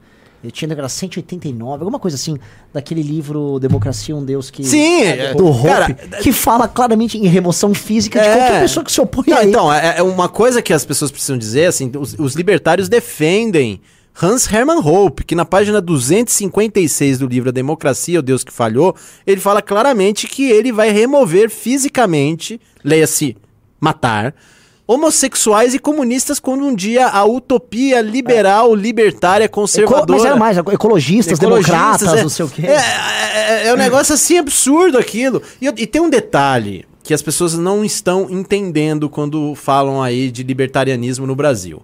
É, o libertarianismo no Brasil é a mesma coisa que o Mário Vieira de Mello fala aqui no Desenvolvimento e Cultura. Ela é uma, um pensamento de fora que nasceu mais especificamente nos Estados Unidos, ele não é nem propriamente europeu, porque o Mises é um liberal clássico. Ela vem pro Brasil, não tem nada a ver com a realidade brasileira, e sabe qual é o resultado prático de você abraçar o libertarianismo? Sabe? Paulo Guedes? Não, cloroquina. Ah, sim. Porra, mas... Cloroquina. A, a- a defesa de cloroquina. A economia não pode parar. Sim, foi, ele o- foi, aquele, foi o momento do governo Bolsonaro, segundo semestre de 2020, em que ele se tornou libertário. Exatamente. Foi quando Paulo Cogos não resistiu e abandonou sua, sua, sua eterna masturbação pra se apaixonar de fato por, por um homem que é um Então, Bolsonaro. então a escolha moral do libertarianismo é uma escolha mortal. E, ou então, quando você quer o menos pior, é o famoso bola de soja. Hã? Ai, ai, continuando aqui. Itamar Ferreira mandou 10 reais. Um Kim, o, o Kim um dia será o melhor presidente da nossa república, justamente por ele não querer ser como um verdadeiro monarca. Contamos com vocês para ajudá-lo sempre e não deixá-lo desistir nunca. O- Obrigado. A Cafari mandou 10 reais. Seus filhos do Lula e eleitor do novo com militância bolsonarista. Senta o dedo no like. Boa. Valeu. Muito amor. Maurício doou 5 reais, valeu Maurício. Josimar doou 5 reais, valeu Josimar. A Ives Evelyn mandou 20 reais. Ninguém segura o beteguismo. Somos sim para... Somos imparáveis. O Maurício Edu doou 5 reais, valeu Maurício. O Hermetis doou 15 euros. Leia um livro Caibalion, o estudo do hermetismo do, do Antigo Egito, tudo que é filósofo grego e muitas religiões têm influência direta, além de ter coisas que a ciência atual com- comprovam. É bullshit isso daí que ele tá falando, não tem nada a ver. É, lê, lê a Bíblia, lê a Platão, lê Aristóteles, tá tudo bem. Isso daí não tem que ler coisa nenhuma. O Miguel Baima mandou 5 dólares. Com, com muitos partidos não pass- passando da cláusula de barreira, muitos partidos perderão cadeira na Câmara e Fundão. Ficaria mais fácil comprar um partido? Não posso falar sobre isso, senão o Intercept vai ficar louco, né? Eles vivem falando isso. Demore, Nossa, é demore. O, tipo assim, o Rubinho faz um comentário e a Demore. "Ah, e vocês falando sobre comprar um partido? Eu, tipo, eu já falei ao vivo aqui. Eu adoraria comprar um partido. Eu não tenho grana! Porra! Que saco, mano. Oh, O cara, quer, uma- o cara quer transformar em crime confissões que você já falou da sua impossibilidade de praticar o crime, né? Eu não tenho como, eu queria. É. Aliás, Eu quero praticar, mas eu não tenho Não- como, não me entendeu? Deixa, me dá grana. Assim, o bom é o seguinte. Vocês então têm uma- um, assim, um, um medidor prático da grana do MBL. Porque enquanto eu não tô comprando um partido, é que não tá rolando. Não, você sabe, né, que tem a famosa reportagem do Diário do Cu do Mundo que fizeram via Google sat- satélite do- das nossas instalações ah, aqui, e né? que eles acham que nós somos donos do prédio. Donos do que prédio, o é. MBL comprou este prédio inteiro. E assim, e aí eles sempre falam que são instalações luxuosas. Instalações Tipo assim, luxuosas. É, eu po- posso zoar? Posso zoar? Posso zoar? Não tem janela aqui, tem gente! janela, não é. tem janela aqui, ó. Aqui, se você quiser pegar uma Covid, bem-vindo! É, Uma vez de máscara, porque não tem nem SUS. É, é impressionante. Intancável. assim, mas eu, eu, eu adoro o lance que assim, o cara nem checou. Sério, sério, o cara podia olhar. aí- Não, ele fez no Google, ele fez Google Satélite, né? Ele fez em cima, é incrível. O que aconteceu com a reportagem, mas enfim. O Diego Souza mandou 10 reais. O brasileiro acha que as virtudes como honra e coragem são para otários. Ele é esperto. O Miguel Baima doou 10 dólares. Estudo em uma faculdade católica nos Estados Unidos e as aulas de teologia são obrigatórias. Todas as aulas têm viés de esquerda. Vejo uma tendência aqui da igreja dando suporte teológico para a cultura woke. O que pensam? Mas, é, mas é, isso é antigo no Brasil, né? Desde a teologia da Não, mas libertação. Ele é dos Estados Unidos. Não, mas a- lá, lá isso também ocorre. Enfim, é um, é um fenômeno mundial. A esquerda realmente também tomou, a, infelizmente, os seminários é, católicos protestantes.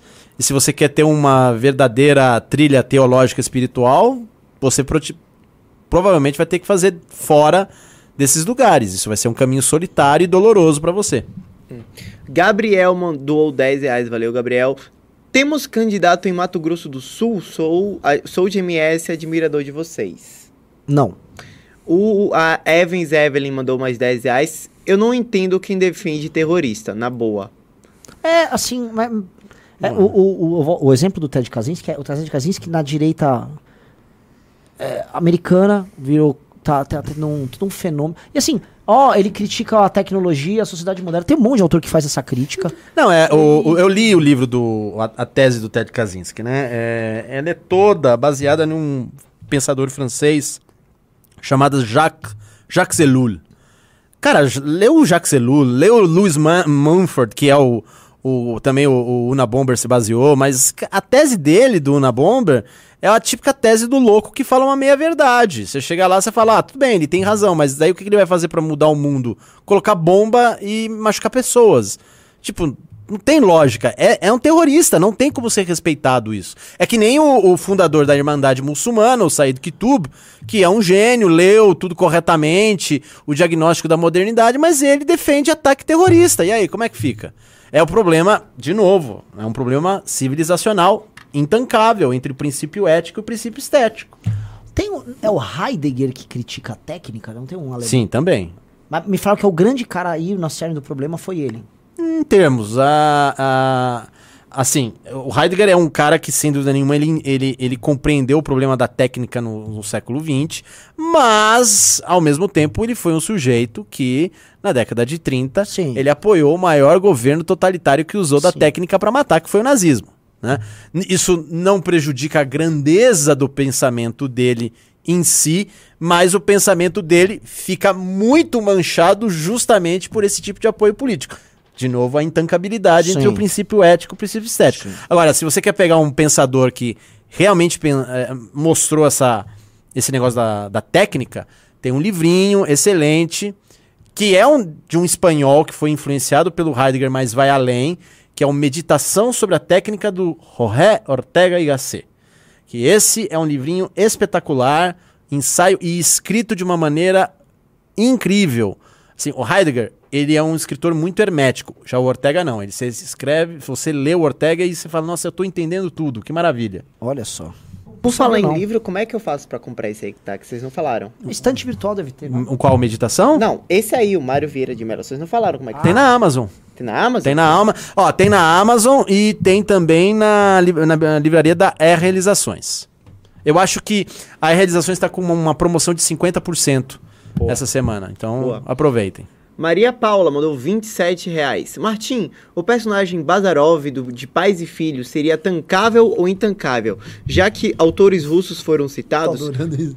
É, o, o- é Maria Paula, né? É. Maria Paula, o Bazarov, né? Pouca gente sabe, esse livro Pais e Filhos do Ivan Turguniev é um clássico, é, tem uma belíssima edição da Companhia das Letras. E o Turguniev, com o personagem Bazarov, foi o escritor que criou a palavra nilista.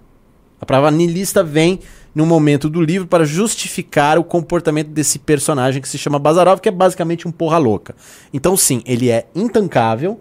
E muito obrigado, Maria Paula, por eh, me lembrar do Turguniev, que é um autor tão gigantesco quanto Dostoiévski e Tolstói. Boa. Ives Evelyn mandou mais 10 reais. Santseia, Guerreiro das Estrelas, nada o deterá. Exatamente, Ives. Ian Luiz mandou 10 reais. Pessoal fica perdido sobre qual herói é o Renan. Renan é claramente o Nick Fury, líder da SHIELD, sendo a base comum e ponto central dos nossos heróis. Cara, pessoalmente eu discordo. Sabe Não, não mas eh, se for a versão dos quadrinhos, tá correto. Não, mas sabe quem eu acho que o Renan seria? O Renan é, é o Doom, o Doutor Destino. Ah, não. Tá bom. Não, não, não. Eu falei não. ontem, o pessoal concordou. Enfim. Não, não. O Herbert Ferreira. sei, o- o os personagens aqui, assim, são. É, é complicado porque, assim, as pessoas têm visões meio erradas. Por exemplo, o Ricardo fala, a galera sempre me achou o anti-herói no MBL, a galera de fora. Tipo, uma personalidade difícil e tal, mas dentro do MBL, não. Eu sou tipo o true believer no MBL. Eu- no- internamente eu sou o Ceia. Você é o Você, você, Scott. você é o Una Bomber do MBL? Não, não sou. Não. É que ele é um true believer, né? É, exatamente. É. Você falou True Believer, eu não É, pude é. perder essa, essa coisa. Bele- Continuando, então, É que não é bom ser um true believer. É uma merda, em geral. Dá até vergonha assistir o Marti- o Martim. Isso seria um elogio ou é um xingamento? Cadê? Aqui, ó. Dá até vergonha assistir o Martim. É, não sei, porque tem um aqui, Martim, muito inteligente, legal demais. É. Não, só queria saber se é uma nova forma de insulto, pra ver Vamos se. ver, é o Nerdzei. É. O Ebert Ferreira mandou 12 reais. Talvez o único poder que consiga se conectar com a população, brasileira seja a igreja evangélica. Concordo em parte. Tem também alguns setores da Igreja Católica, é, mas sem dúvida nenhuma a Igreja. a- Igreja. É que tá, quando fala evangélico é um escopo muito amplo, né? Porque você tem, por exemplo. Você pode chamar também de evangélico, sei lá, os protestantes batistas, e eles conversam com uma boa parte da população brasileira. Mas eu acho que, é, em lato, em sentido mais amplo, a igreja evangélica está tendo uma comunicação não só espiritual, moral, mas também intelectual com uma boa parte da população brasileira. Boa. Janaína Doll mandou 10,90. Leitura crítica de Mob Dick com Renani e Ricardi. Boa ideia essa, É hein? excelente Nossa, ideia. não vai ter arpão. Vai ter que mudar, né? Vai ter ah, as relações sociais. Imagina, ali, imagina a Ricarda falando sobre o, o o- o- as tatuagens de Quick Rack. Hã? Oh, e o arpão como um símbolo de potência masculina, né? O Não, tênis. é- é- não, aliás, aliás, essa história do Mob Dick do menino foca, né? É, cara, é, é- é intancável o que ele fez, né? É intancável. É intancável. Não, o- o- Ele, ele me tá- bloqueou, eu botei what a douche. É. Aí eu, eu, eu tava coçando, porque eu tenho um meme, do, tem uma série chamada The Deuce. Aí um amigo meu fez The Douche com o Olavo. E É. eu queria colocar esse meme, mas eu falei, não, eu vou, vou escrever. Ele, le- o Felipe Neto me leu e ele me bloqueou cinco segundos depois. Ah, ele- eu, achei, eu achei isso de uma, sabe, badge of honor, cara. Eu falei, cara, isso é sensacional. Sim. Ele viu, ficou pá, pá. Obrigado, Felipe Neto. Sim, Felipe, o Felipe Neto é um cara que. Acho que é o cara que mais torna o Brasil intancável hoje. Total. Ele é o, o Felipe Neto é uma. É um. Eu diria uma Não, mas é, lepra, cara, uma Mob. Dick, cara, Mob Dick. Mob Dick é, é- é um dos livros do meu coração, cara. Mob Dick fundou a literatura americana. A litera- é, é basicamente a divina comédia dos Estados Unidos. E o cara me fala uma porcaria daquela, Renan Santos. Como pode? Mas, é, é, Bom, você viu os comentários do Demore? Eu vi, vi. Viu um- Coitado do Érico Veríssimo, É. né? As aventuras do Barão Vermelho. Ah, p- pelo amor de Deus, gente. É, enfim, sei lá. Continuando, então. Nils Alexandre mandou 10 reais. Martim, Mário Ferreira dos Santos é tudo que o Olavo fala? Mário Ferreira dos Santos é muito maior do que o Olavo fala. É, é um grande filósofo, que aliás também está sendo editado na íntegra pela E Realizações. Aliás, o Edson Filho está fazendo um trabalho incrível de recuperação desses autores que eu falei no início que precisam ser redescobertos. Mário Ferreira dos Santos é um deles, sem dúvida nenhuma. Só que o Mário Ferreira dos Santos sofreu de dois problemas, tá? Um problema foi a recepção é, provocada pelo Olavo, tá? Não que o Olavo estivesse errado na leitura das obras do Mário Ferreira dos Santos. Ele estava muito correto e ele tinha uma admiração muito grande pelo Mário Ferreira. Contudo, o que prejudicou é, a recepção do Mário Ferreira dos Santos no, no âmbito do olavismo foi que os alunos do Olavo não leram corretamente o próprio Mário Ferreira dos Santos, assim como eles fizeram com o próprio Olavo, tá? Então, e a outra, o outro problema é que, infelizmente, na vertente atual da recepção do Mário Ferreira dos Santos, o coordenador da coleção, o João César, também não entendeu o Mário Ferreira dos Santos. Quem entendeu muito bem o Mário Ferreira dos Santos foi um sujeito chamado Luiz Martino, que colegiu algumas, alguns livros do Mário Ferreira dos Santos. Ele tem um ensaio muito bom publicado eh, na edição eh, de luxo da Filosofia Concreta sobre a obra do Mário Ferreira dos Santos. Ele entende, ele conhece, mas o Mário Ferreira dos Santos é um autor que ainda precisa ser redescoberto dentro da redescoberta. Porque você tem ali várias camadas de incompreensão a respeito da obra dele. Desculpa aí pela. Não, à vontade. Israel Brandão mandou 10 reais com a denúncia meio grave aqui. As eleições da academia foram fraudadas. Todos sabem que o vencedor é o Márcio Viana do Agropop. Tá tudo muito bem documentado no dossiê do Kim Pai. Um grande Zé Trovão já ameaça fazer manifestações pelo país. Aliás, é, alguns amigos nossos viram o Kim Paim lá em Sydney. Então ele já é comunista na Austrália? É, Nossa. Intancável? é. Ah, então, cara, é que ele gosta de se esconder da justiça lá, né? Ele. É. GP Dragnel mandou 10 reais. Quais as chances de um meteoro cair na cabeça do Lula e do Bolsonaro na hora de passar a faixa? Zero. O Paulo mandou, Paulo mandou 10 reais. Se o Lula ganhar a eleição, acham que teria mais chance do Brasil se aproximar da China e se afastar dos Estados Unidos e União Europeia? Não, porque a China não tá nem aí com a gente, ninguém tá aí com a gente. Cara, eh, desculpa, vocês precisam entender que o brasileiro não é importante para o resto do mundo. Nós somos latino-americanos que todo mundo acha que nós somos canibais, índios, silvícolas. Aqui, ó, eu, Renan e Pirajá, três branquelos. Lá nos Estados Unidos nós estaríamos lavando prato Sim. Lavando privada, entendeu? Nós não somos nada, nós somos intancáveis, entendeu? Pessoal, é- pessoal se dá muita importância pro Brasil, é impressionante isso. A gente só tá tentando salvar o Brasil porque nós somos também intancáveis. É, o Nils Alexandre mandou mais 10 reais. Acho que a principal característica do brasileiro é gostar de atribuir ao brasileiro alguma característica negativa qualquer, como estou fazendo agora. É, isso se chama tautologia. A Maria Paula mandou 27,90. Martim, sou suspeita. Amo essa obra e obrigado pela informação. Sim, sim. Grande E, livro, Países Pra finalizar aqui, o último pimba, esse grande comentário, 10 reais. Renan é o herói imortal José Serra. Para com isso. É, é, José Serra. José Serra faz soninha? Cara, nenhum José Sérgio. Eu já tô com o saco cheio, meu cabelo realmente tá caindo, eu fico mal com essas piadas. Mas, mas você acorda, você acorda e vê cabelo caindo no travesseiro? Não, porque até é pouco, entendeu? Já não tá mais nessa fase. Isso aí foi há 10 anos atrás. Ah, Entendeu? É só tá. Só tá errado, cara. não, tudo bem, fica tranquilo. Então é isso, cavaleiros. Martim, obrigado. Muito obrigado pela presença. Por favor, compre este livro, Desenvolvimento e Cultura, o Problema do Estetismo no Brasil, do Mário Vieira de Mello. Está disponível na Amazon e na realizações. Muito obrigado, Renan, por essa oportunidade de fazer nosso grande jabá sobre este manual que salvará o Brasil da intancabilidade. Nossa, tornem assim. Hashtag Make Brasil Tancável Again. Então, tá aqui. Programaço. Você que tá assistindo esse programa aqui no Spotify, dê lá cinco estrelinhas. Tem mais algum recado pra dar? Limeira, amanhã, 19 Amanhã, horas, com Limeira. toda a galera. Vambora. Vambora. E é Ok. isso. Tchau, Valeu. tchau. Força e honra. Um abraço.